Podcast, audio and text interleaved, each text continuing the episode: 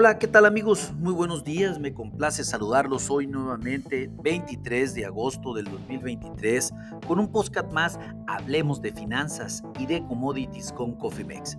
En este espacio vamos a dedicarlo única y exclusivamente para platicar acerca de los futuros de maíz, que está haciendo eh, los futuros en este momento en la Bolsa de Chicago, así como la información más importante, un análisis técnico fundamental de corto plazo y sobre todo qué es lo que más y qué nos esperaría eh, eh, que pasara con los futuros del maíz, no solamente en esta sesión, sino en el resto de la semana.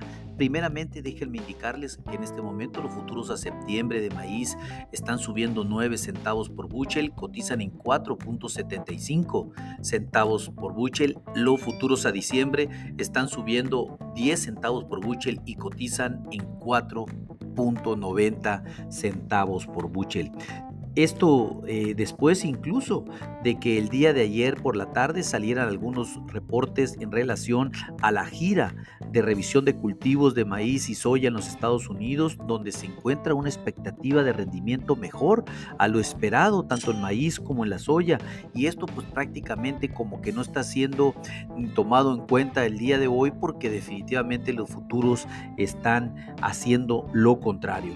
Las estimaciones del rendimiento en los campos del maíz y la soya, sobre todo en Indiana y Nebraska, parecieran sólidas. Eh, esto de acuerdo a los, a los, datos del día de ayer, estos informes, pues obviamente que le llaman el ProFarmer en los Estados Unidos, pues eh, parecen prometedores, como ya lo, lo acabo de indicar. Definitivamente eh, los futuros de maíz a diciembre, pues a pesar de que el día de ayer retrocedieron fuertemente, volvieron a entrar en nuestro nivel de soporte y en este momento el nivel pues se mantiene intacto en 4.72 a 4.76 centavos por bushel.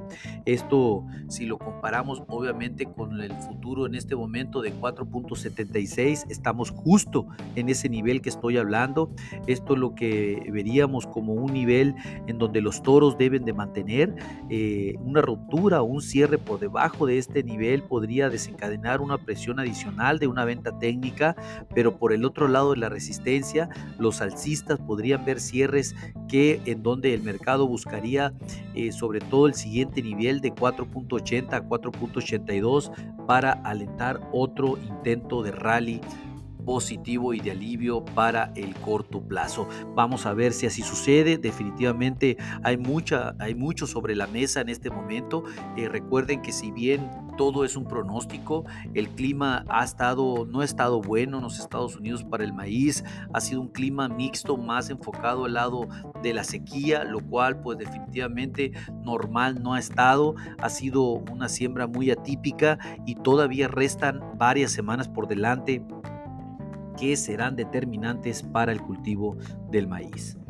Eh, déjenme indicarles que pues el Pro Farmer Cup Tour, como si se le llama en los Estados Unidos, pues, publicó el día de ayer eh, los resultados por segundo día consecutivo, en donde mostró un rendimiento medio en Indiana de 180.90 bushel por acre, por encima de la media del año pasado, que fueron 177.85, pero por debajo de la media del año 2020 y 2022, que era de 183.72 buchel por acre. En el lado occidental del Tour mostraron rendimientos en Nebraska, por decir, de 167.22 eh, bushel por acre, pero por encima del año pasado, que fueron de 158.53 bushel por acre. La media del 2020 a 2022 para Nebraska fue de 172 bushel por acre. Eh, la gira, pues, del día de, del día de hoy cubrirá la segunda mitad de sobre todo el estado de Illinois y se trabajará también en Iowa, por lo que mañana tendremos comentarios al respecto. El USA el día de hoy eh, informó de una venta privada de exportación por 224 mil toneladas métricas de maíz para México. Va a ser entregada en dos partes, sobre todo en una gran parte en el 2023 y otra en el 2024. Esto pues eh, definitivamente... Eh, es un tema importante, las ventas es, determinante sobre todo para el reporte de este próximo jueves de exportación, en donde pues avisoramos que vamos a tener un informe eh, dentro de las expectativas del mercado. Volviendo a la parte técnica, pues como ya les comenté, la primera resistencia queda entre 5 5.02 a 5.06 centavos por bushel. Pivot se mantiene entre 4.80 y 4.82 centavos por bushel. Estamos a nada de pivot, estamos a unos centavos de pivot. Eso es importante para, para así determinar una tendencia eh, o un alivio de corto plazo.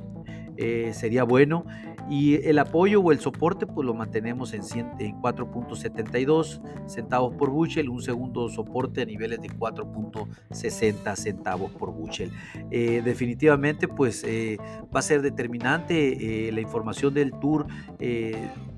para, para, esta semana si, si se comprueba que obviamente se mantiene el rendimiento que publicó Lusa en su reporte anterior, pues obviamente va a ser un tema importante por el tema de la producción, ya que esperamos que sea, eh, que esté entre las tres producciones más grandes de maíz en los Estados Unidos en los últimos 50 años.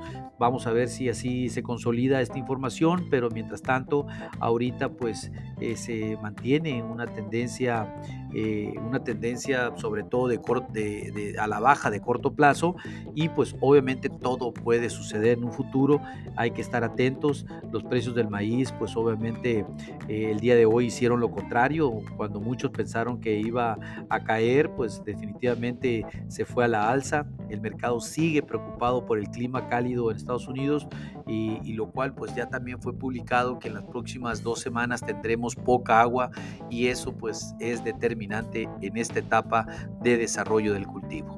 En fin, eh, le puedo concluir que de manera general de corto plazo pudiéramos estar hablando de que el maíz eh, de diciembre se podría mantener a niveles de 4.90 hasta 5 centavos por bushel.